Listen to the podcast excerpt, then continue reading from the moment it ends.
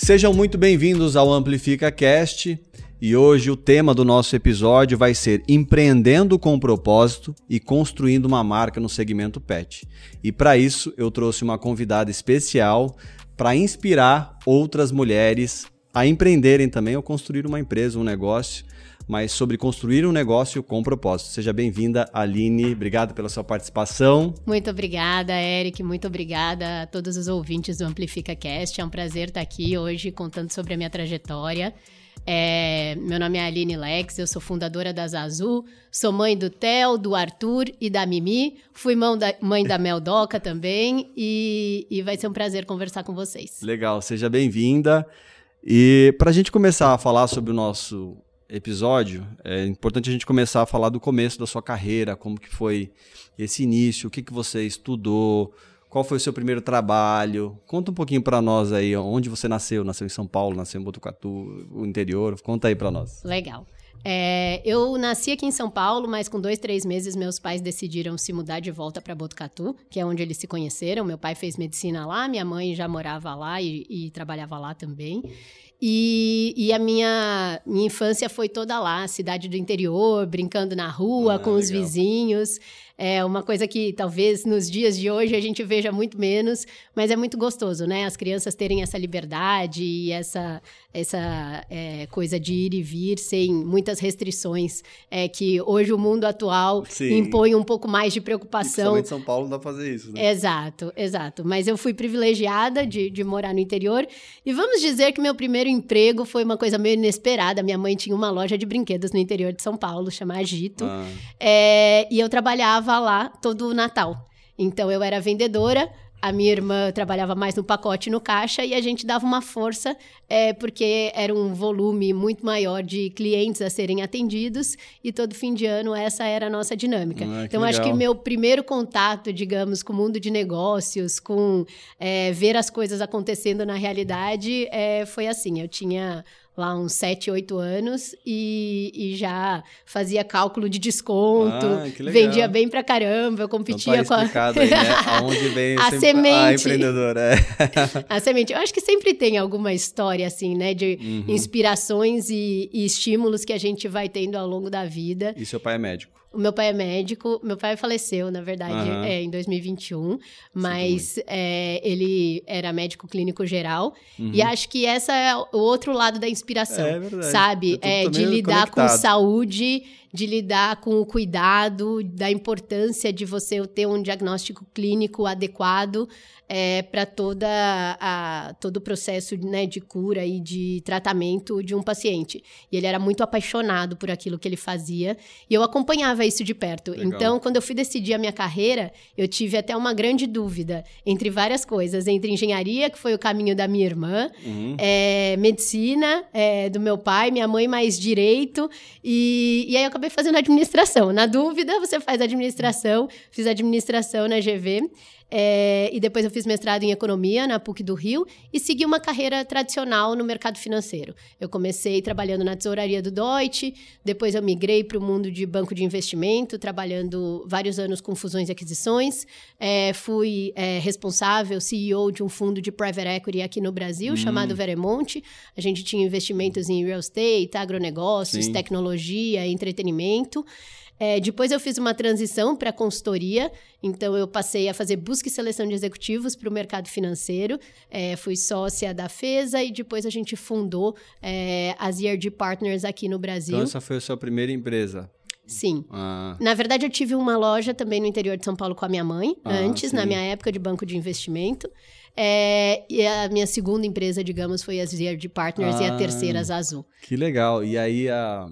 conta-se como que foi essa o seu, o seu projeto para a construção de uma carreira, né? Porque você trabalhou lá inicialmente com a sua mãe na loja e tal, mas você foi construindo uma carreira, se tornou uma executiva. Então, como que foi a construção, né, de, de começar lá do início e construir uma carreira como executiva? Quais foram as dificuldades?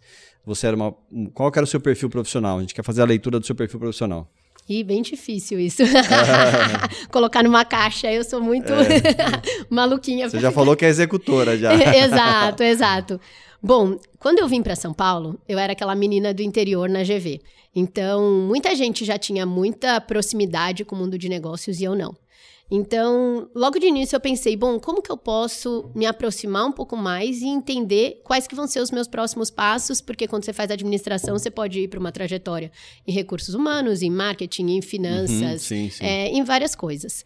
E, e aí eu entrei na empresa Júnior, que é uma associação de é, estudantes que desenvolvem projetos tanto relacionados a eventos para a faculdade, como projetos de consultoria. Legal. Então, eu trabalhei nessas duas áreas, tanto na área de projetos e eventos, e a gente organizou muita coisa legal, é, trazendo Olivier Anquet, Roberto Justus, é, hum. várias pessoas para os eventos que a gente conduzia, e uma parte de, mais de consultoria é mesmo. Aí eu me tornei presidente da empresa Júnior. Essa foi a primeira, hein? Essa é, a primeira empresa, o primeiro empreendimento, né? É, pois é, pois é.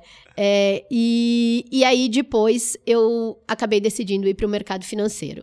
É, eu não acho que os movimentos é, foram super planejados, sabe? Uhum. É, então, quando eu fui para o Deutsche é, na, na, tesouraria, eu tinha uma oportunidade de uma uh, outra trajetória em marketing, mas era muito aplicado a um nicho que não me motivava tanto. Uhum. Então, eu acabei indo para o Deutsche, achei riquíssimo o mercado financeiro, porque ele tem uma dinâmica muito intensa, uhum. É, as coisas acontecem com uma combinação interessante de coisas técnicas, desafios intelectuais e um aprendizado acelerado. Sim. Então, aquilo me fez bem e, e me fez é, entender que, putz, tinha muito ainda é, para eu aprender e para eu me desenvolver como profissional. E aí eu fui é, tentando sempre me aproximar e, e ter é, pessoas que me motivassem do ponto de vista de trajetória, sabe? Uhum. Aí outras oportunidades foram surgindo é, é, nessa. Né? Você enfrentou preconceito ao longo da sua carreira? Então, essa, essa é, é uma assim, o, o, ambiente de mercado financeiro, ele é um ambiente muito mais masculinizado. Uhum. E eu acho que você tem que, é, se você quer atuar é, aí, você tem que aprender a lidar com isso é, de uma forma talvez mais bem-humorada e saindo é, e impondo seus limites é, e, e, e mostrando que para o outro é importante que ele respeite é, esses limites. Então, obviamente, ainda mais naquela época, tipo 2002 sim, é, sim. até 2013, mais ou menos, que, que eu fiquei atuando no mercado financeiro. Se falava tanto de diversidade como hoje, né? Não, e tinha muitas brincadeiras totalmente não apropriadas, sim, né? Sim. E, e aí eu acho que você tem que é, lidar com isso, não de uma forma de talvez se colocar como uma vítima, vítima. da situação, mas colocando a, a, a importância da pessoa é, respeitar aqueles limites para o bom convívio mesmo, sim, sim. sabe? Porque precisou, o outro. Você, o já, outro... você já precisou colocar limites? Ah, sempre. mas eu sou durona, né? Então, se batem na mesa, eu bato de volta, entendeu? Então, assim, eu não tenho muito medo das coisas. É, e eu acho que isso fez com que a, a dinâmica fosse boa para mim sim. e as coisas fossem dando certo e eu fosse criando meu espaço. Porque o, as pessoas entenderem que você tem o seu valor e que você tem a sua contribuição, faz com que elas também te respeitem um pouco mais e, e, e, e entrem no, no, seu jogo, né? No sentido de te respeitar como pessoa e, e te promover também para que seja para todo mundo. E acho que essa visão que você teve também, né, de ter o um mindset para olhar as coisas que eram ruins e usar aquilo como uma forma de você se impor, de você mostrar o seu profissionalismo.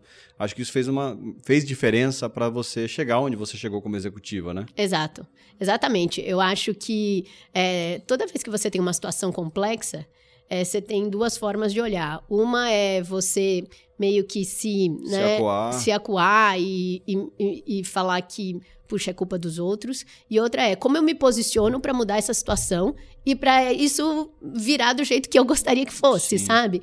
Então, acho que falta um pouco, às vezes, é, é, em algumas situações, essa postura. Essa postura mais de, poxa, mas depende também de mim. Uhum. Né? Então, como que eu faço isso é, virar a meu favor? E aí você falou um ponto importante, né? De não se vitimizar e eu acredito também que você trabalha essa questão da uma inteligência emocional para lidar com diferentes problemas que surgiam no seu dia a dia, né? Porque Sim. nem todo dia, independente se é um executivo ou se é um empreendedor, nem todo dia é um dia bom. Uhum. Às vezes vão ter atritos, vão ter problemas dentro da empresa. Como que você se comportava diante desses problemas? É, é, geralmente, é, eu acho, assim, a gente tem uma abordagem do que parece e uma abordagem do que acontece, né, na uhum. prática. Então, uh, teve vez que eu fui chorar no banheiro porque eu putz, era uma situação que eu não estava preparada é, com aquela idade, com, é, com, a, com, meu, com a minha bagagem para lidar com aquela situação. Mas na hora eu tive uma postura firme e uma postura pragmática em lidar com uma situação que mexeu muito com o meu emocional. Uhum. Só que no fundo, no fundo, Aquilo eu tava lá impacto, né? abalada. Né? Teve e, um impacto. Exato, teve um impacto, mas eu lidei com isso mais é, de uma forma individual, digamos, ou com as pessoas, é, amigos e familiares que me suportavam nesses momentos de vulnerabilidade. Sim. Eu acho que, às vezes, é, essa separação é uma separação saudável, sabe? É, pro, pro ambiente de trabalho, porque senão fica tudo muito misturado, assim. Sim. O que são emoções nossas e tal, e o que são os desafios profissionais. E quando você enfrenta um, um momento difícil, você tem que tomar uma posição, como você tomou, e aquilo te fez mais forte. Exato. É, eu acho que essa é a beleza dos desafios da vida, né? Eu acho que tudo que a gente enfrenta, é, ele serve para criar um pouco mais de casco e um pouco mais de resiliência para a gente estar tá um pouco mais forte para o próximo problema é, que vier. Sim. Então, acho que é, todo esse caminho que é, eu fui trilhando num contexto mais adverso acabou servindo para me preparar para ser uma empreendedora é, com resiliência e com força e com perseverança para fazer as coisas acontecerem. Porque é muito, quando você muda de uma carreira executiva para uma carreira empreendedora, é, é, quase que você tá no trapézio sem aquele colchão é, embaixo. É, na carreira executiva, você tá acostumado a lidar com todo um, um sistema que já roda. Que já existe. Né? né? Que já existe e que te ajuda. Uhum. Então é quase que você, muito mal comparando, né? Mas apertar botões, uhum. né? Ah, essa área vai me ajudar com isso, essa outra vai me ajudar com isso, o sistema já está é, funcionando e operando para que as transações aconteçam, digamos. É, no mundo empreendedor, você está criando um negócio do zero. Então, existem muitos caminhos aí. É, e, e, é muito difícil, é, às vezes, você lidar com a falta de estrutura para fazer as coisas acontecerem, porque é tudo meio acumulado, né? É, é uma, é, é uma é, dificuldade de recursos financeiros, de recursos de pessoas, de quantidade, de tudo. E o dia deveria, e o dia deveria ter 48 horas. É, com certeza. Só um, um, um, gancho aí em cima da, da sua trajetória profissional. É, como que era o seu perfil? Quando eu falo perfil, você falou que era uma pessoa executora, que enxergava os problemas como, como uma oportunidade. Como que era essa questão assim de... Porque ninguém se torna um executivo da noite para o dia. Uhum. Então, como que você se enxergava, ou que as pessoas, a sua liderança na época, enxergava em você com relação às novas atribuições, responsabilidades? Porque a gente percebe que às vezes tem pessoas que quando vem um problema, usam aquilo para reclamar. E tem outras uhum. pessoas que olham o problema como oportunidade. E olha aquilo e fala: Isso aqui é uma oportunidade de, uhum. de eu uhum. agora mostrar quem eu sou, né, para quem que eu vim e ali galgar uma oportunidade. Como que era isso? É, é totalmente, acho que foi perfeita a sua descrição de é, como que a gente pode enxergar os desafios e oportunidades que acontecem é, no mercado corporativo. E o que eu sempre procurei fazer é me colocar à disposição para resolver qualquer tipo de coisa que precisasse da minha ajuda. E às vezes isso estava sempre relacionado ao que você fazia? Não, não necessariamente relacionado ao meu escopo. É, quando eu me tornei é, responsável por esse fundo aqui no Brasil, é, na verdade, o que, o que aconteceu foi que a gente estava analisando uma série de negócios, é, eu fui trazendo alguns pontos que eram críticos e que eram relevantes, e isso foi é, abrindo caminhos para o meu crescimento é, dentro desse fundo. E eu acho que isso se aplica para qualquer coisa, sabe? Uhum. Eu acho que quando a gente tem uma visão muito limitada do nosso próprio escopo e acaba tendo uma postura mais de não, eu não sou pago é, para isso, isso. É, a gente se limita e Quantas se nivela por baixo. Como empreendedor que a gente não é pago, é, não, por aquilo, né? Totalmente.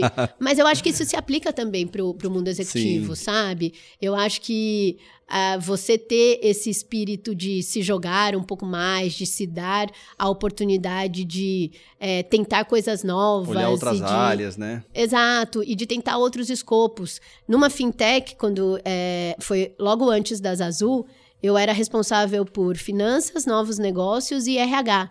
Era uma combinação um pouco bombástica, Sim. mas por outro lado reunia tudo que eu tinha feito até então na minha carreira executiva. É, e talvez se eu tivesse um pensamento é, um pouco mais fechadinho, eu ia falar, não, gente, mas é uma loucura assumir tudo isso.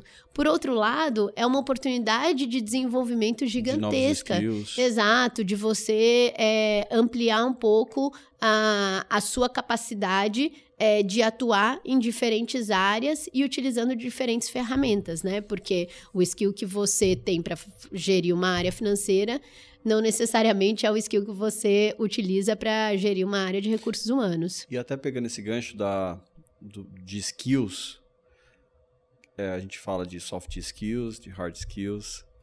Eu acredito que a, a sua construção de carreira, ela ainda que, ainda que você tivesse vários hard skills, cursos, enfim, especializações, o que te diferenciou no mercado foi o seu soft skill.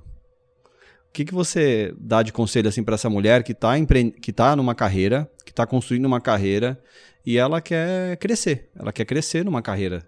Ela não sabe se amanhã ela vai empreender, como você também não sabia, né? Uhum. É, até você foi construindo essa, essa coisa ao longo do tempo e acho que foi tudo puxando para lá.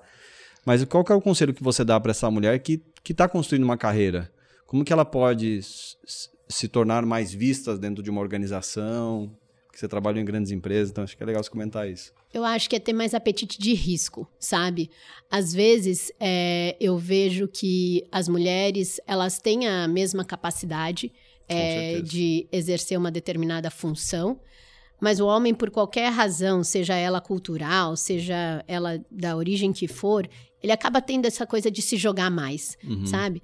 É, na minha época de busca e seleção de executivos, eu entrevistava muitos homens e mulheres. Em geral, quando você propunha algo que era um pouco diferente do que da vivência que aquela pessoa tinha tido, é, para um homem e falava como você se vê fazendo isso ah tranquilo é um negócio que assim é, eu eu consigo assumir exato e tiro de letra isso. exato e para mulher em geral a resposta é é um skill que eu vou ter que desenvolver é, ela, ela costuma trazer mais para a terra, sabe? Para o chão. Sim. Então a mulher ela costuma trazer é, mais para terra é, e, e, e, não se jogar tanto assim, sabe? Não colocar como, ah, putz, é um desafio que eu vou encarar é, tranquilamente, porque ela já pensa em tudo aquilo que ela vai ter que se desenvolver para conseguir encarar aquilo de uma forma um pouco mais é, conservadora, talvez, sabe? Sim. Isso às vezes impede que ela dê um, um, passo que, puxa, ela tiraria de letra, com, com certeza. certeza. É, mas que ela tem uma, uma postura um pouco mais conservadora, ali, e mais transparente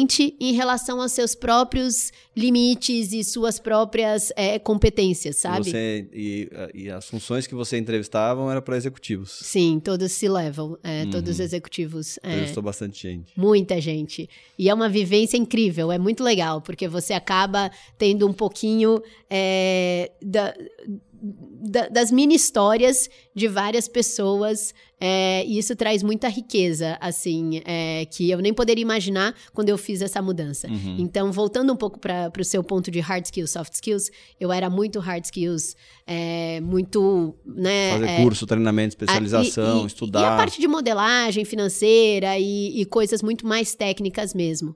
É, o Executive Search me, me trouxe uma abertura mental em relação à importância das pessoas para atingir os objetivos de negócios. E ainda hoje isso é muito pouco. É, se fala muito sobre isso, mas se pratica pouco, uhum. sabe? Quando você vê é, agendas de CEOs, o quanto que é dedicado para a parte de estratégia, finanças, é, qualquer outra coisa, e o quanto que é dedicado para people, né? Para a gestão das pessoas e como engajar essas pessoas é, é, no sentido de mobilizá-las para os objetivos de negócio. Uhum. É, e no fundo, no fundo quase qualquer coisa que a gente faça depende de pessoas e depende de que elas estejam é, com o mesmo gás é que aqueles que estão na, na, na, na, posição mais de decisão para fazer as coisas acontecerem. E a, ao longo da sua trajetória, você foi aprendendo, né? lidando com diferentes funções e responsabilidades. Como foi esse processo de se adaptar? Seja absorvendo é, novos conhecimentos, você precisava estudar, estudava final de semana, estudava depois do horário, fazia treinamento, fez curso de liderança. Como que foi essa, essa, essa um pouco sobre isso?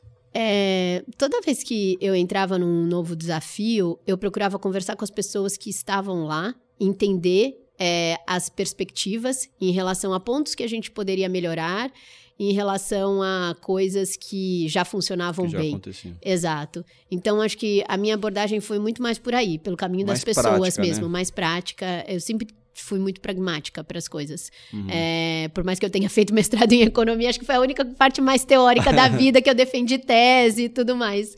É, mas de resto, eu tenho uma veia muito prática e executora e de, putz, como que a gente consegue é, resolver essas coisas que estão aqui na, na frente. E como que era esse processo? Porque tem, os, tem um perfil do profissional que ele não gosta não, nem de se expor, aí tudo bem, não, não gosta de se expor na rede social, ok mas também não gosta de se expor a outros, a outros profissionais, de, de, de, criar uma rede interna ali dentro da empresa. Como que era esse seu perfil? Você se conectava com outras pessoas de outros departamentos? Você construiu para aprender mais sobre o negócio, sobre Sempre. o business que você estava? Sempre. Acho que isso é fundamental.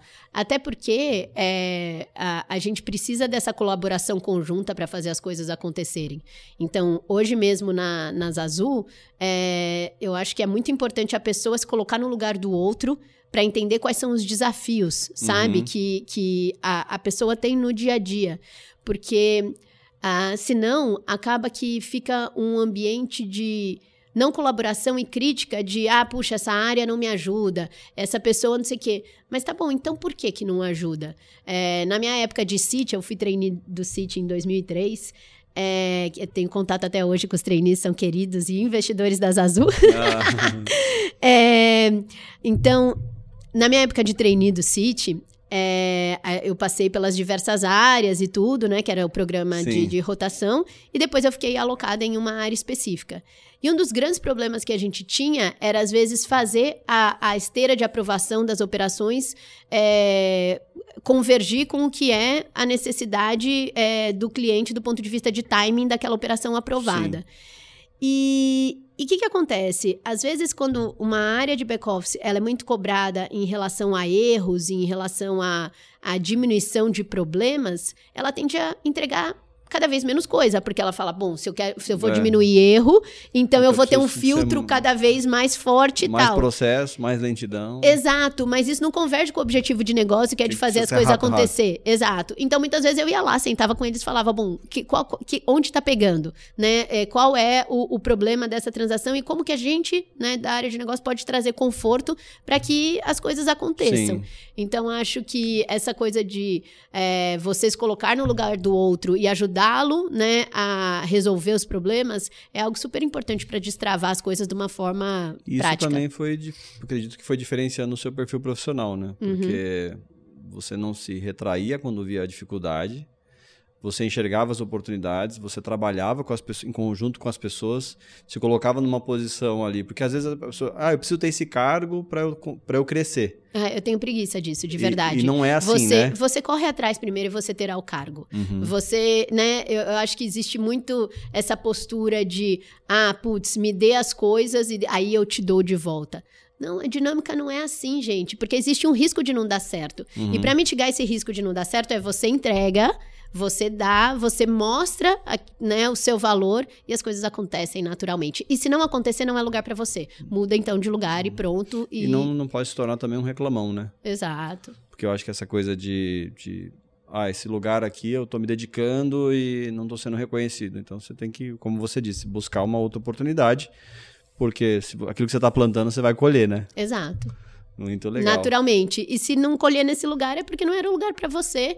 E pronto, eu acho que cada é, é, novo, novo ciclo que a gente cria abre é, muita coisa é, e do ponto de vista não só técnico, mas também de perspectiva de vida, sabe? Então, cada vivência que eu tive é, seja uma vivência executiva, seja uma vivência empreendedora, seja é, uma viagem ou o que for, eu acho que é, isso faz com que aprendizados e, e, coisas aconteçam que trazem muito bem para nós como indivíduos, sabe? Sim. Do ponto de vista de crescimento interior mesmo e naturalmente crescimento profissional. Você sabia que esse podcast ele é da Amplifica Digital? Se você ainda não nos conhece, acesse o nosso site amplificadigital.com.br e lá você vai conhecer um pouco sobre o que a gente faz, os nossos serviços, o que a gente entrega para o mercado, para empresas de diferentes segmentos. Você também vai ter a oportunidade de conhecer o nosso portfólio, os nossos cases de sucesso. Você vai ter a oportunidade também de falar com um de nossos especialistas. Te convido a acessar agora amplificadigital.com.br e se você precisa de um parceiro estratégico estratégico para te ajudar nas ações de marketing digital B2B ou B2C, fale com a gente e agende uma reunião agora.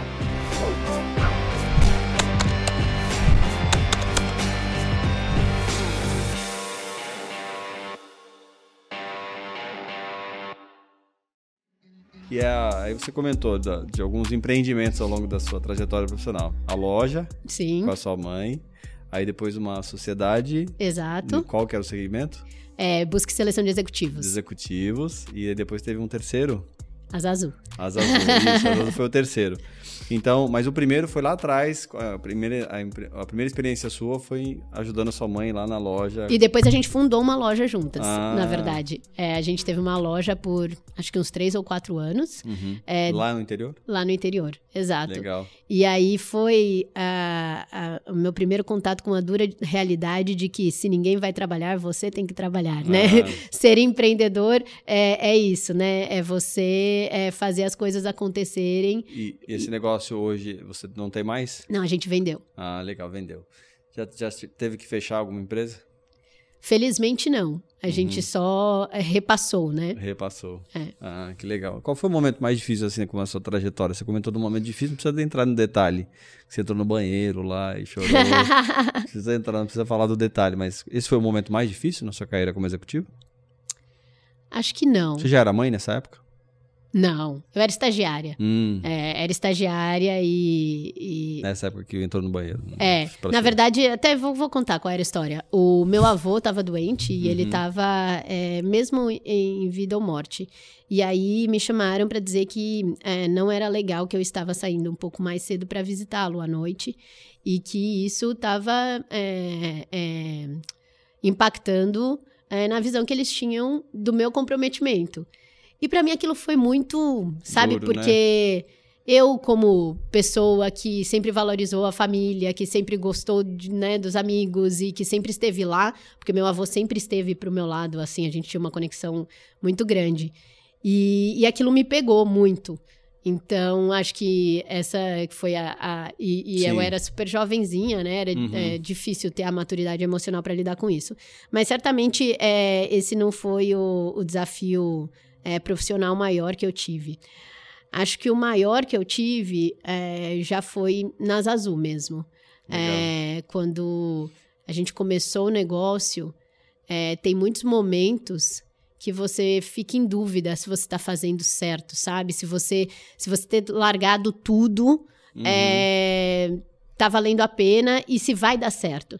Então, assim, o primeiro ano de operação é, teve um momento que tudo dava errado. É, e que as coisas pareciam que não iam é, de fato funcionar. Uhum. E você ir lá naquele quarto escuro, conversar com você mesmo e definir se você vai, vai fazer dar dia, certo. Vai levantar Exato. Ou se você vai fechar. Uhum. É, é, é, bem complexo. E como que foi esse processo de. A gente vai falar, vai entrar mais nesse detalhe, mas esse. Como que você saiu de uma carreira de executiva para empreender no mercado, no segmento pet? Foi por acaso. É, Mas já fala isso, é uma mulher que ama pet. Exato. Então, assim, é, eu tinha. Eu, eu, sempre fui um pouco inquieta em relação às coisas da vida. Uhum. É, uma pessoa não muito conformada, e talvez isso explique um pouco a minha é, postura diante de problemas e coisas. Eu, eu tenho um viés otimista para as coisas de que sempre vai dar para a gente resolver. É só a gente colocar um pouco mais de energia que a gente vai conseguir chegar numa solução. Eu realmente acredito nisso.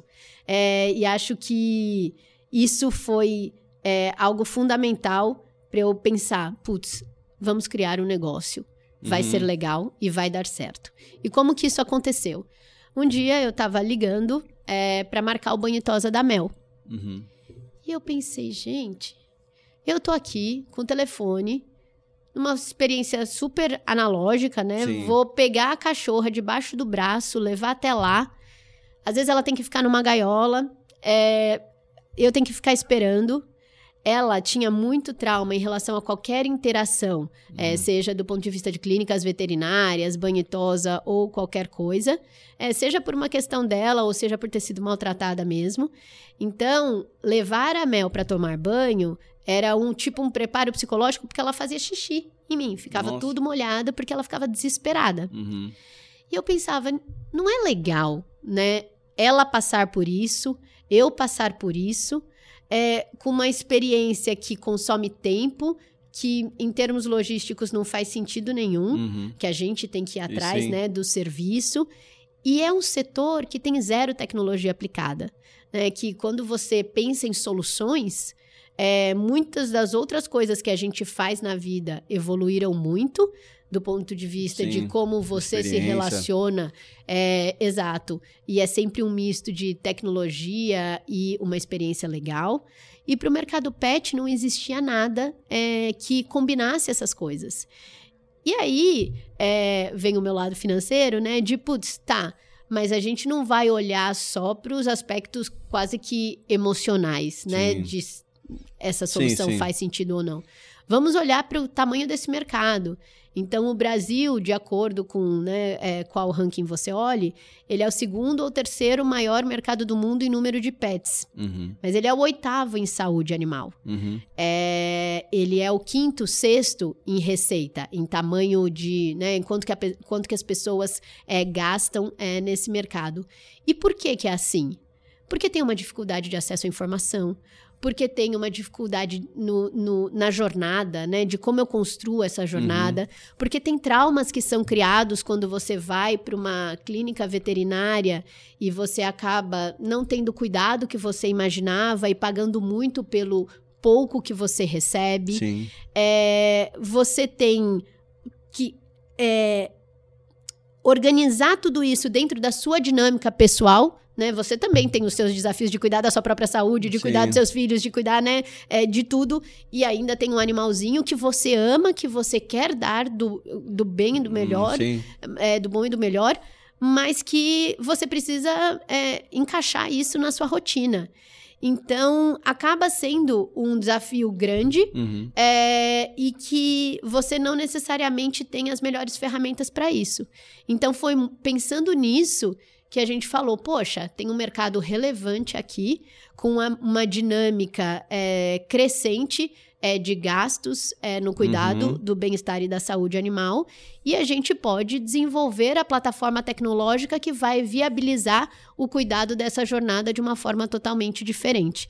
E foi essa toda a inspiração para Zazu, para ser um companheiro de jornada para quem é pai e mãe de pet e que a gente possa, é, via tecnologia, levar muito mais informação, muito mais saúde, muito mais cuidado é, para quem tem um animalzinho. Legal. E como que foi a escolha assim do você olhou lá o mercado, potencial do mercado, pegou ali um pouco da sua experiência, né, de de levar o seu pet ali para o banho e tal, para construir um negócio. Como foi essa coisa de começar?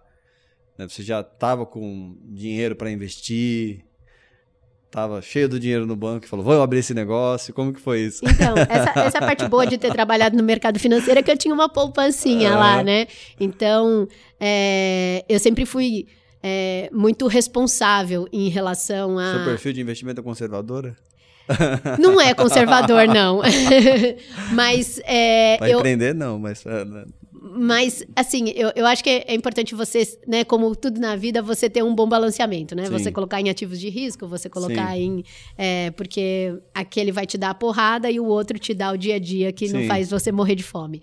É, mas então, é, o início foi com capital próprio, tá. é, até para a gente ver se existia esse mercado, se existia de fato essa dor a, a, ser atendida e se a gente ia conseguir tracionar, se ia conseguir ter um número mínimo de clientes que realmente achassem a solução legal uhum. e que gostassem é, disso e que se tornassem clientes é, recorrentes para daí ter uma sustentabilidade é, do nosso modelo de negócio. O modelo B2C, ele tem sempre esse desafio, né? De você não gastar tanto na aquisição do cliente, porque senão ele não se torna viável economicamente. Sim, sim. Então, o quanto que esse cliente vai te trazer de renda ao longo da vida, que é o LTV, uhum. é, precisa compensar o quanto você gasta na aquisição do cliente. Sim. Hoje, o nosso LTV sobre CAC, que é o, o custo de aquisição do cliente, ele é oito vezes. Nossa. Por quê?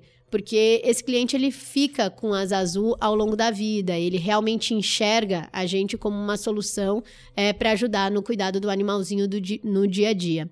É, mas você tinha me perguntado como que foi, foi esse início, o... né? abrir ali, definir ali o primeiro modelo, como que vai operar esse modelo? Onde você escolheu a região, por exemplo, para operar aquele modelo? Conta essa. Eu conversei com muita gente, com muitos empreendedores. É, alguns desses empreendedores se tornaram até é, anjos das Azul, é, num segundo momento, né? Depois uhum. que a gente já tinha um, um pouco mais de é, é, clareza que aquele MVP tinha dado certo. É, e, e nessas conversas, bom, a gente vai começar meio democratizando o acesso ou vai começar mais inspiracional, com um serviço premium é, e que gere essa credibilidade, essa confiança e, e, essa vontade de eu quero ser um cliente Zazu. Uhum. Então a gente começou nesse segundo modelo, extremamente nichado, é, muito mais é, nas regiões dos Jardins e Pinheiros. A, a gente escolheu começar pelo Banhitosa que muita gente fala que é uma loucura, porque é onde dá muito problema, sim, muita sim. coisinha do dia a dia e é um ticket médio um pouco menor. Eu vou lá, quando eu vou levar no banho todo, eu fico olhando assim. É... Se eu perceber que ele pegou, que a pessoa que tá dando banho pegou mais errado. forte assim, eu falo, é. esse cara não gosta de cachorro. Exato. Então, assim, a gente é, lida com esses desafios, né, de trazer profissionais é, que tenham uma preocupação genuína e um que amor. Gostam também, né? Exato, por aquilo que eles fazem. Aí vem a parte também do, agora, é o pet search, né, de, do cuidador, da pessoa que dá banho. E, recrutar e... essas pessoas, né? Exato, exatamente. É que é um grande desafio. Mas, por outro lado, é, desde o início, a gente pensou no modelo de negócio em que esse profissional ele fosse. É, muito mais bem remunerado dentro das Azul do que em qualquer outro lugar. Uhum. Então, ele é como um microempreendedor. Uhum. Ele ganha grande parte da receita que ele faz. Legal. É, e isso faz com que ele dobre, triplique o que era a condição de remuneração que ele tinha no mercado tradicional. Uhum. E aí a gente faz uma seleção natural, porque você, é, estando é, bem remunerado, é meio que é natural a gente trazer as melhores pessoas, dado que não existe essa, esse, essa questão do desafio, sabe? De, ah, eu vou para um lugar, mas eu vou ganhar pouco. Nesse caso, não. Eu vou para as Azul, porque aqui é um modelo de negócios que me valoriza, é que me empodera, que permite que eu tenha acesso a um patamar de remuneração que eu não teria em nenhum outro lugar.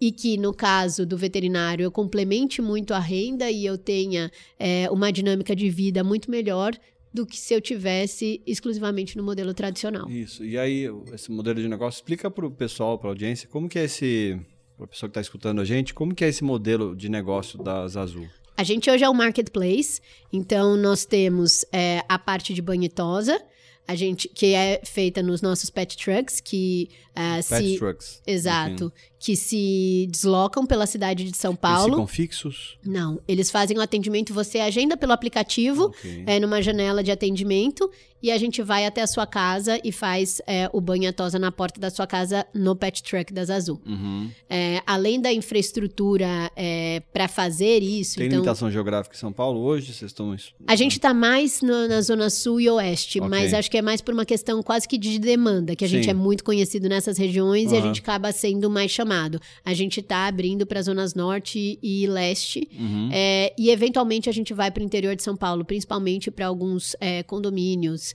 é, que tem uma, uma densidade maior de, de pets, mas a gente vai em dias específicos. Uhum. É, na medida em que o negócio cresça, sim, o nosso sim. objetivo é expandir é, por todas as cidades mais relevantes do Brasil do, do, ponto de vista de densidade pet. Ah, legal. Então esse modelo explica, pode continuar dando mais detalhes assim sim. do modelo. A pessoa faz, eu sou um, eu tenho um pet.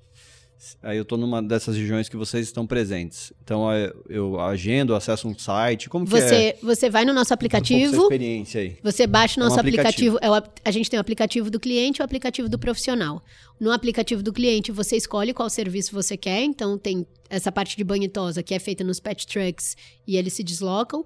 É, e a gente tem a parte de veterinários e ah. especialistas comportamentais que vão até a casa, sem uma infraestrutura, né? Então, eles uhum. vão lá com, no caso dos veterinários... Uma consulta com... a domicílio. Exato, para consulta a domicílio, vacinas, exames. E aí, exames, às vezes as pessoas acham que é só exame de sangue, mas a gente faz ultrassom, raio-x, hum. eletro, eco, é, toda a gama de exames que a, a parte de cuidado básico de saúde oferece, a gente oferece isso a domicílio, sem a necessidade de você ter que se deslocar com o seu animalzinho e passar por um estresse, por qualquer uhum. coisa assim que o próprio ambiente, às vezes, é, já o, o, animalzinho trava, já né? Fica com medo. Exato, já fica com medo.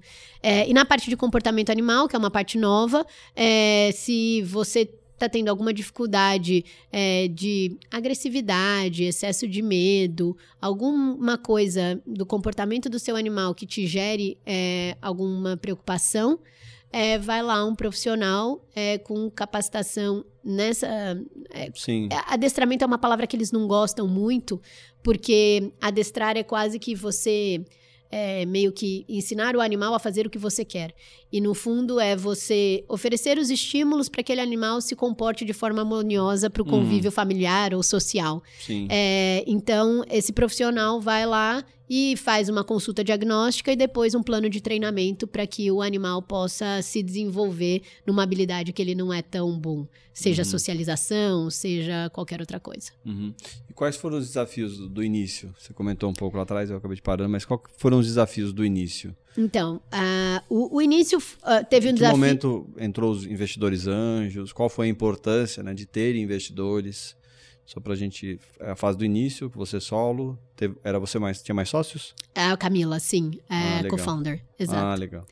Então, o, a, acho que o, o, principal desafio do, do início é você formar o time, desenvolver a solução, é, adquirir clientes e fazer tudo isso rodar.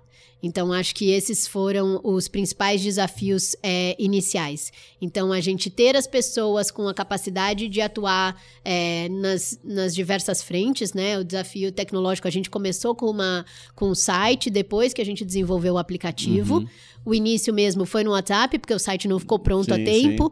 É, do ponto de vista de infraestrutura, é, a gente começou com banho e tosa, então os dois é, pet trucks, o primeiro ficou atrasado e o segundo foi no tempo. Então a gente ficou com dois pet trucks juntos e a gente ainda não tinha demanda para ocupar esses dois. Então essa era uma, da parte, uma das partes da aflição de, putz, será que a gente vai conseguir gerar demanda para ocupar é, né, esses dois pet trucks com o volume de banho e tosa e tal? E depois remunerar os profissionais. Então, teve um pouco desse desafio. É, teve um desafio de comprometimento, porque era como se a gente estivesse lançando Uber no Brasil, no sentido de Sim. ser um modelo de negócio totalmente diferente que aquele motorista não está acostumado. Então, é um modelo de negócio totalmente diferente que o profissional de banho tosa não está acostumado. É, então, você trazer esse cara é, para o seu sonho, para a sua visão, não é trivial. Uhum. E a gente teve algumas. É, algumas falhas, né, nisso, do, do, profissional não vir, do profissional não estar tá com, compromet, com o comprometimento que a gente é, está e tudo mais. Gostaria. Isso fez com, com, que a equipe tivesse que se desenvolver nisso. Uhum. Então, eu, com a Melzinha, nunca tinha dado banho nela. Mas com as azul, já dirigi truck, já dei banho, ah. já fiz de tudo. Eu falo que a única coisa que eu não fiz nas azul até agora foi programar. Mas de resto, faço atendimento a cliente, atuo em operações, sabe? Atuo eh, em, em, é todas as frentes. Isso, né? Pra ouvir Super. o cliente. Não, e o que é mais legal é que tinha uma tosadora do início nosso que não dirigia.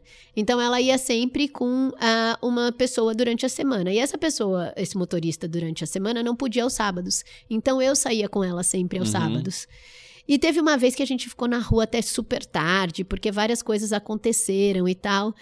E, e, eu falei, ai, Tatiana, muito obrigada, viu, pelo seu comprometimento, é, né, de estar tá aqui e tal. Ela falou, cara, a partir do momento que você, empreendedora, tá aqui comigo, dirigindo o truck até tarde, nossa, para mim. Então, assim, eu acho que esse exemplo, esse estar junto, esse estar com o time resolvendo o tipo de problema que houver, Acho que é algo muito importante para fomentar essa cultura de ter esse senso de propriedade, de realmente é, enxergar as coisas como é, oportunidades. É, eu acho que muitas coisas foram acontecendo nas Azul numa dinâmica é, não necessariamente planejada, sabe? Hoje uhum. a gente participa de muitos eventos pet friendly e a gente nunca planejou ter uma linha de receita relacionada a eventos pet friendly. Só que hoje a gente tem uma linha relevante. É, por quê? porque nós somos uma empresa super diferenciada nesse conceito de prover uma boa experiência é, a gente acabou desenvolvendo um ecossistema é, que se complementa. Então, tem a parte de banho tosa, tem a parte de saúde animal, tem a parte comportamental.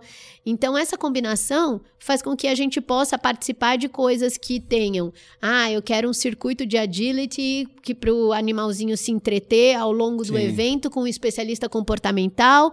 E aí tem o pet truck lá dando banho e tem um veterinário tirando dúvidas gerais que as pessoas têm em relação à saúde do animal animalzinho e coisas que são preocupantes e tudo mais.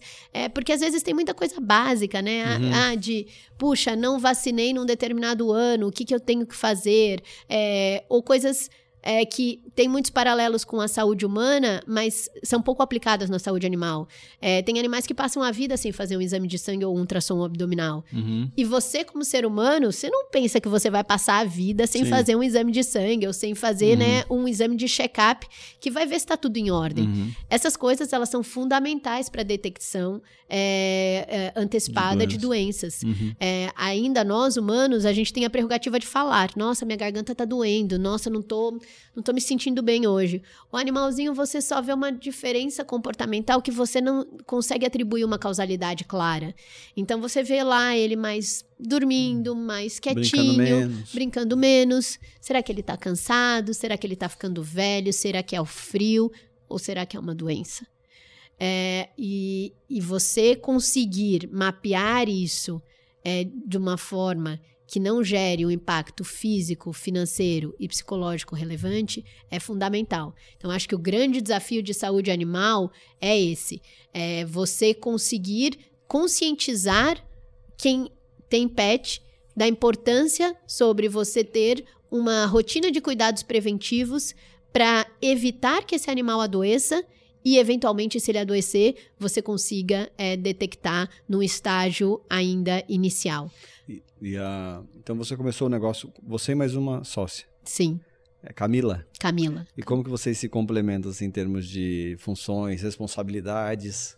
A Camila, ela é muito mais calma e introspectiva do que eu. Eu sempre é, fui a, a pessoa que se relacionou mais para fora, né, do ponto de vista de trazer investidores e falar sobre as Azul e fechar parcerias.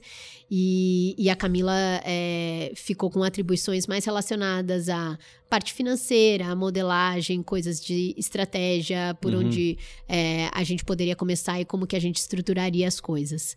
É, ao longo do, do tempo, é, principalmente quando eu saí é, para a rodada de captação anjo, é, a Camila ficou mais responsável pelas coisas das Azul de modo geral e eu fiquei mais focada em fechar a rodada de captação. E como que foi esse processo aí? De captação? É, de iniciar esse processo de captação. Conta aí, porque às vezes a, pessoa tem empresa, não sabe como funciona, está construindo uma startup, não sabe. É, eu recomendo Onde demais. Eu recomendo demais. É, foi lá no a... GV Angels?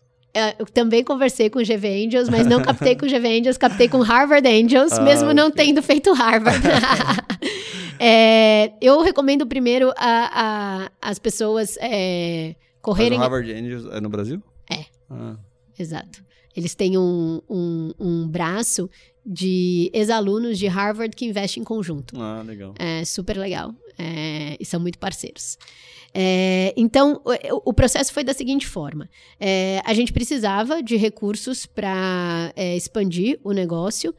E, e, a gente ficou muito em dúvida de qual seria o caminho, dado que eu não venho do mundo de venture capital, tinha trabalhado com PI é, e venho dessa trajetória mais executiva. E, e aí eu comecei a recorrer a outros founders é, para entender um pouco mais é, sobre a jornada e alguns desses founders se tornaram é, investidores da Azul. Então, você me perguntou como que foi essa dinâmica. Eu acho que primeiro você tem que estabelecer quais são os seus objetivos. Para que, que você está captando esse dinheiro?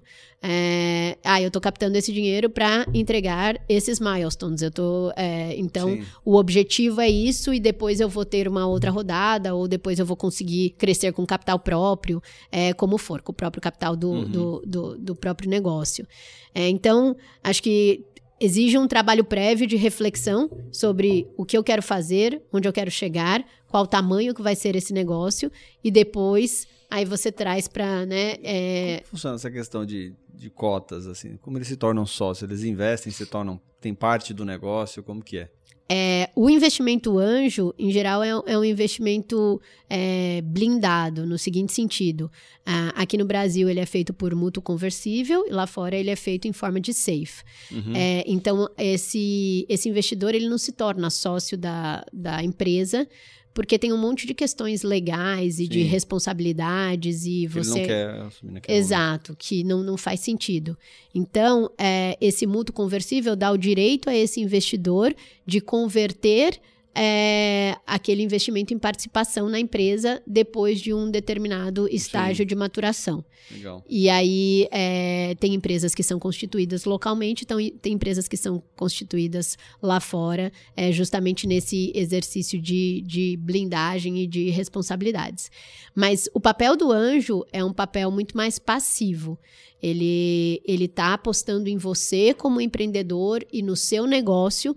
Então ele acredita muito em geral nessas duas coisas, na sua capacidade de fazer isso ser algo é um grande e relevante, total. É, e de outro lado, no potencial daquele mercado. Então, ao ser um investidor anjo, você está apostando é, nessas é, coisas e você fica muito mais é, no, como passageiro, né? Você não vai ficar influenciando decisões relacionadas ao dia a dia da empresa. Na medida em que o fundador procure os anjos, aí sim eles atuam para ajudar sim. nesses desafios, sabe? Sejam desafios relacionados à tecnologia, relacionados a mercado, uhum. relacionados a o que for. E acho que isso é muito, muito legal.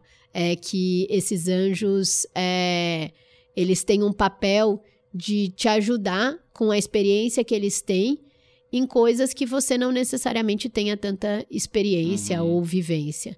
Então, é, sou muito feliz com o grupo de anjos que a gente tem, é, não só pelo capital que eles ofereceram para fazer o negócio dar certo hum, e crescer, sim. mas também por toda essa parte de aconselhamento mesmo e troca. É, que é super rico, sabe? Às vezes é, você tá numa situação que você sozinho não consegue mapear qual é a, Uh, o melhor caminho e você trocando com outras pessoas que já viveram é, situações semelhantes pode te dar vários insights. É, no fundo, você que vai ter que decidir, é, mas acho que te dá um pouco mais de e ferramental e abertura de... É, mental. Sim. Legal. Sim.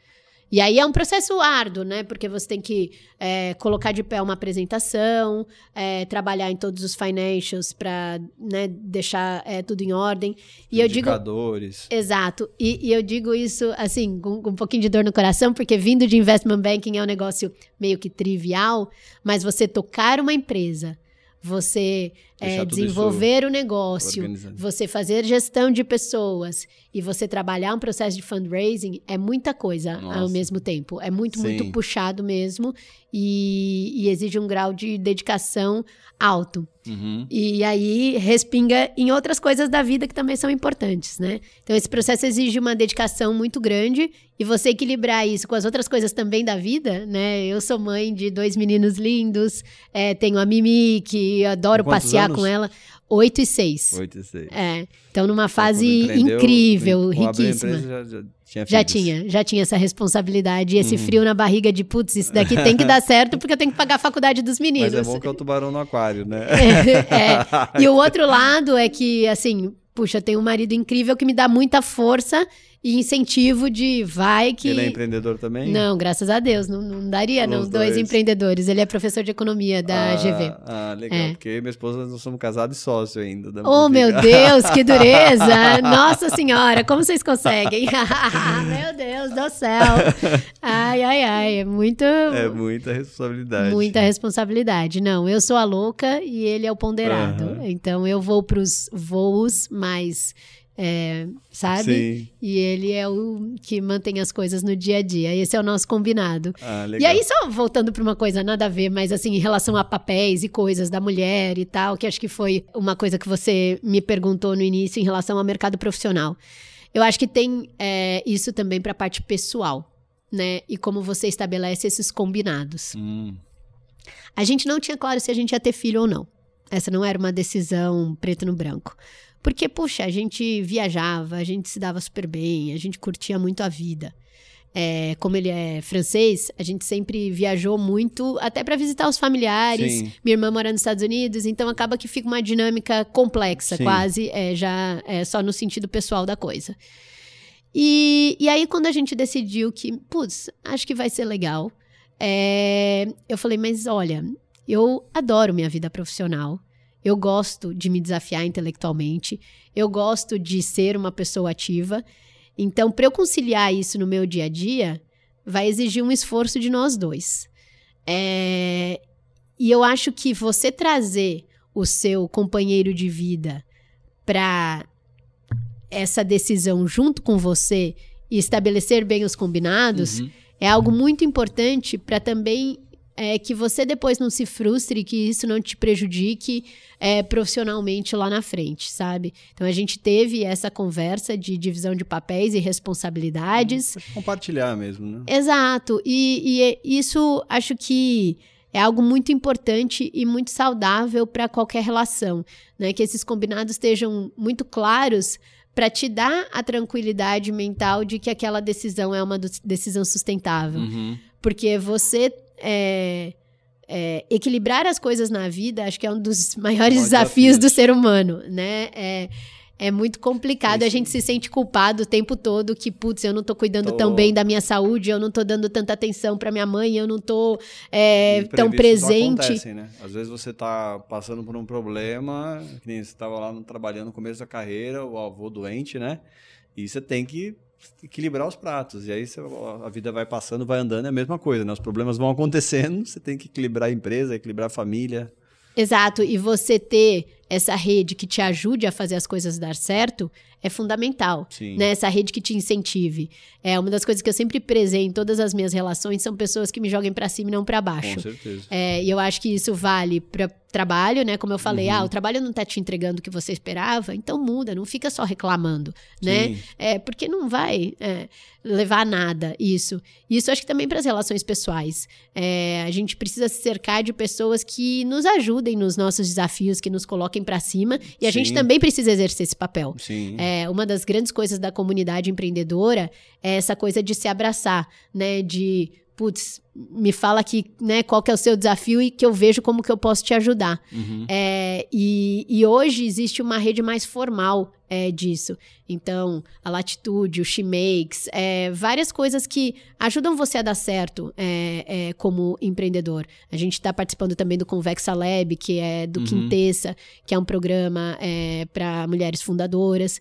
Então, existem esses aspectos mais institucionais que foram sendo criados e que, graças a Deus, eu fundei as Azul num contexto em que isso já existe, enquanto o Sérgio Fúrio Sim. criou Acreditas lá atrás num contexto Sim. em que ele estava né, ainda é, é, criando é, muitas das coisas que hoje é, é, são é, fundamentais para fazer a jornada do empreendedor ela ser menos solitária e, e mais, entre aspas, fácil. Sim.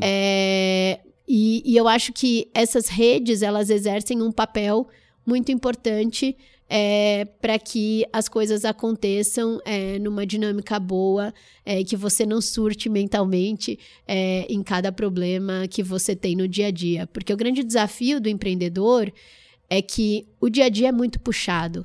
No médio e longo prazo, a gente sabe que as coisas vão acontecer e que Sim. tudo vai dar certo. Tem que acreditar. Mas esse dia a dia puxa. Né? É, total. Aí, tem que acreditar. E como que é essa, essa, essa parte assim de construção de empresa, construção de marca? É, você é uma das cinco mulheres criadoras da, de, de, uma marca né, no segmento pet. Então, como que é essa, essa, esse papel de construir uma marca? Você participa de vários eventos, comunidades aí de empreendedoras, algumas para impulsionar mesmo você como empreendedora. Mas como que é trazer essa visibilidade da sua marca para o mercado? Participar de eventos, ter essa visibilidade? Eu acho que tudo é parte de uma é, paixão. A gente até comentou aquela um pouco antes de começar, né? Que é a Sim. questão do, do tempo uhum. que a gente se dedica para dentro e coisas para fora. Eu, eu, quero que você entre mais nessa parte tá de fora. Eu acho que tudo começa por você realmente acreditar naquilo que você está fazendo, é, ter essa paixão e, e, isso acho que é a, semente para a construção de grandes marcas, é, porque você acaba contagiando as pessoas que estão ao seu redor de que aquilo é uma coisa legal e que a gente realmente. É, o propósito, né? Comunicar o propósito. Exato. É, daí eu acho que tem um desafio do dia a dia, que é você equilibrar execução é, né, fazer as coisas acontecerem dentro de casa e você também participar é, de coisas que de deem visibilidade, exato, de agendas como essa que a gente demorou um século para marcar porque eu tava no meu loop maluco, né? É, e de você é, também é, se dar ao direito, uhum. né, de participar de eventos e de mostrar aquilo que você tá fazendo e aquilo que você tá construindo e não só ficar fechado na sua casinha lá é, trabalhando, executando, é, executando exato. Porque o empreendedor é resolvedor de problema, né? Enquanto Total. ele executa, ele vai resolver resolvendo um, vai dando mais energia para resolver o outro, o Exato. outro. E que vem o próximo e vamos embora. É, mas ao mesmo tempo, é importante é, que as outras pessoas é, tenham visibilidade daquilo que você está fazendo, Sim. daquilo que você está construindo.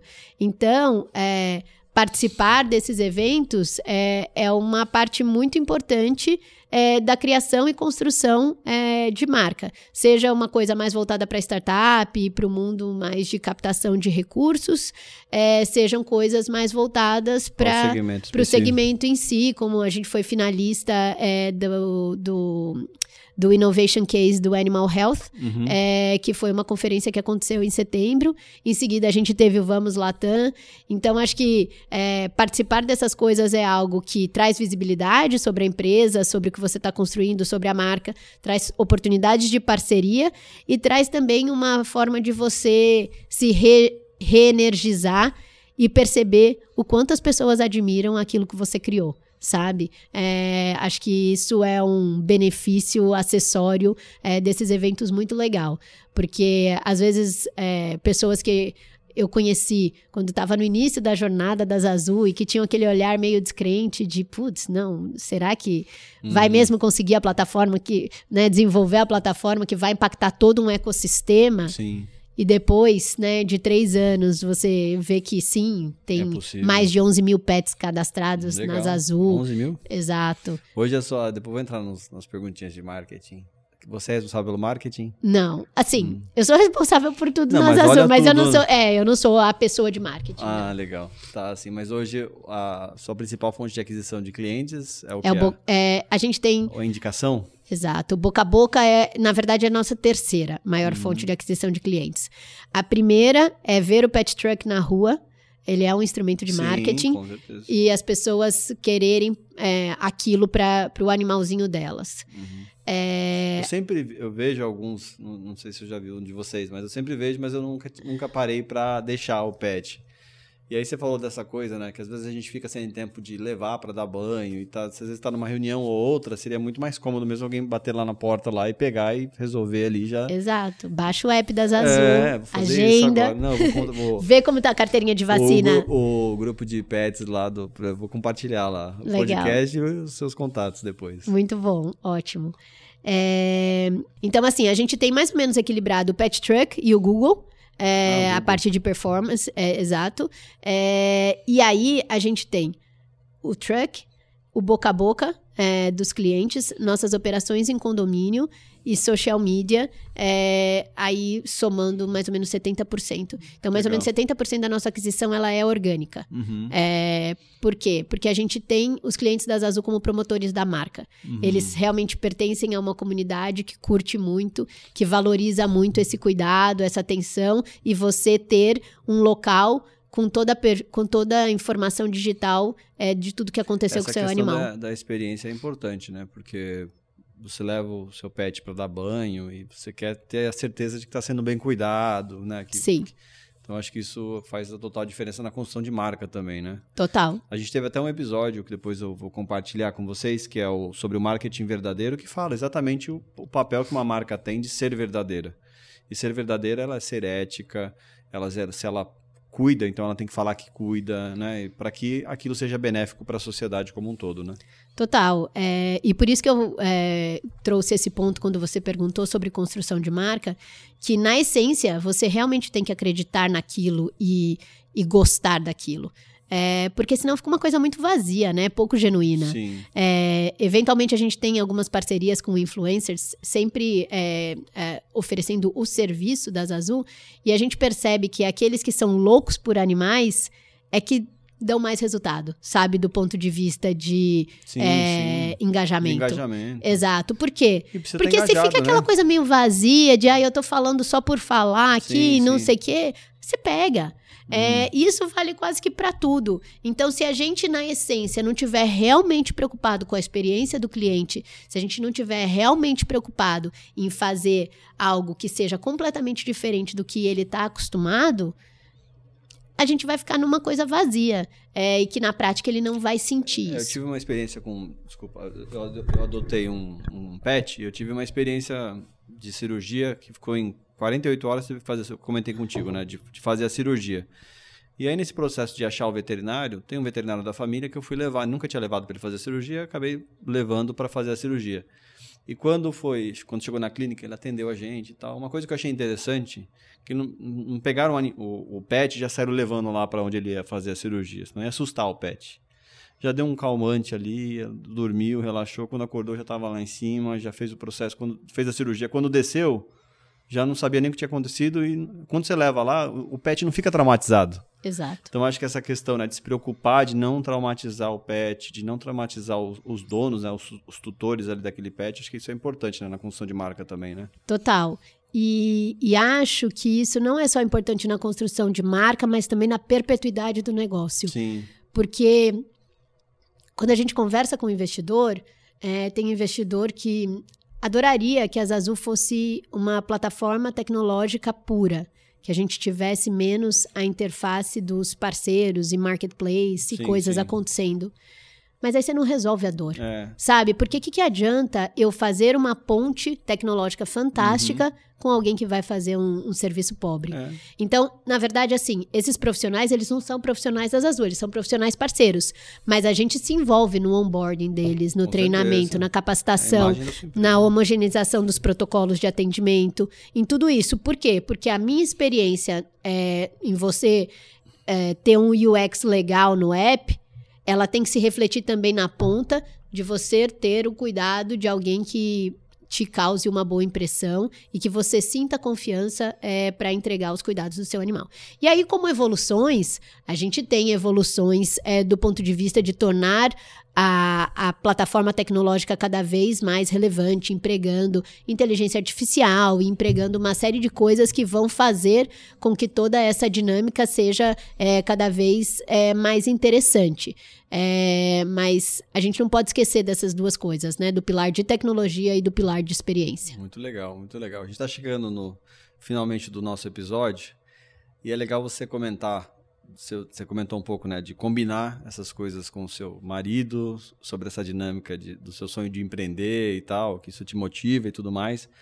Mas como que você organiza a sua agenda? Separa todos os compromissos pessoais, família, empresa? O que, que você usa, por exemplo? O que, que você faz no seu dia a dia com uma válvula de escape? Eu faço exercício, faço corro. Conta para nós eu fui percebendo que se me deixar, eu fico muito dedicada ao trabalho e depois eu fico frustrada porque eu não dediquei tempo para os meninos, porque eu não dediquei tempo para coisas é, minhas e para coisas com amigos e tudo mais. Então eu tento ter uma vida é, relativamente equilibrada para que eu possa, sim, é, trabalhar bastante, é, com alta intensidade, é, mas que ao mesmo tempo eu me permita ler uma historinha para os meninos todos os dias à noite, uhum. é, conviver um pouco com eles, saber como foi o dia deles é, e é, ir a compromissos, eventualmente de apresentação da escola e coisas desse tipo, sabe? Eu acho que é, o convívio familiar ele é um convívio de uma intensidade diferente do convívio profissional mas a gente não pode deixar um é, sobre, se sobrepor ao outro, uhum. porque isso vem com um preço caro lá na com frente, certeza, né? né? É, todo mundo fala que os filhos crescem muito rápido e eles crescem muito rápido mesmo. Uhum. E, e eu fico muito feliz de ter é, podido participar, participar, das coisas que foram é, marcos importantes no desenvolvimento deles e que continuam é, sendo. Então eu, eu procuro sempre é, equilibrar essas coisas desse lado. E eu também é, tenho um, uma rotina que eu não mexo de duas vezes por semana fazer pilates, uhum. é, para que também eu tenha esse tempo um pouco para mim. Sim. Eu acho que é pouco até, poderia, é, né? Mas é, é, meio que intocável no sentido de que, poxa, eu preciso também estar bem para é, ter um uma boa capacidade de resolução de problemas e de qualquer coisa nas Azul. Então, às vezes, quando a gente desequilibra muito essa equação, acaba que é, as coisas ficam não sustentáveis, Sim. né? E na minha época de banco de investimento eu tinha uma relação muito desequilibrada, né? Que era ah, trabalhar de madrugada, fim de semana, e você vai naquela coisa maluca e você vê que você vai se tornando uma pessoa meio mal-humorada, reclamona, Sim. que, putz, nada tá bom. Uhum. É, e aí, de novo, né? Então, tem que partir de você. A mudança de fazer com que você crie uh, os, as bases para você ter uma vida mais equilibrada que te permita também conviver com seus pais, com seus irmãos, com seus amigos é, e, com, e fazer tudo aquilo que você entende como relevante para sua vida. Legal, muito bom. Bom, chegamos finalmente do nosso Amplifica Cast. Eu vou deixar a Aline encerrar o episódio. Ela vai falar das redes sociais, o site da empresa dela. Então, fica à vontade e pode encerrar o Amplifica Cast. E você aí que tem animalzinho e ainda não conhece a Zazu, entra no nosso site www.zazu.pet. Zazu é Z-A-Z-U-U. Baixe o nosso aplicativo, é, cuide bem do seu animalzinho. A gente tem as melhores ferramentas para isso, para te ajudar nessa jornada. E você também, veterinário, banhista, tosador, profissional do setor, se cadastra no nosso site. A gente sempre precisa de pessoas boas para ajudar nessa jornada de cuidar do animalzinho da melhor forma. Foi um prazer estar aqui, é Eric. Super obrigada. Obrigado Obrigada a, você. a vocês, ouvintes. Foi um prazer. Valeu, obrigado. Tchau, pessoal. Até mais.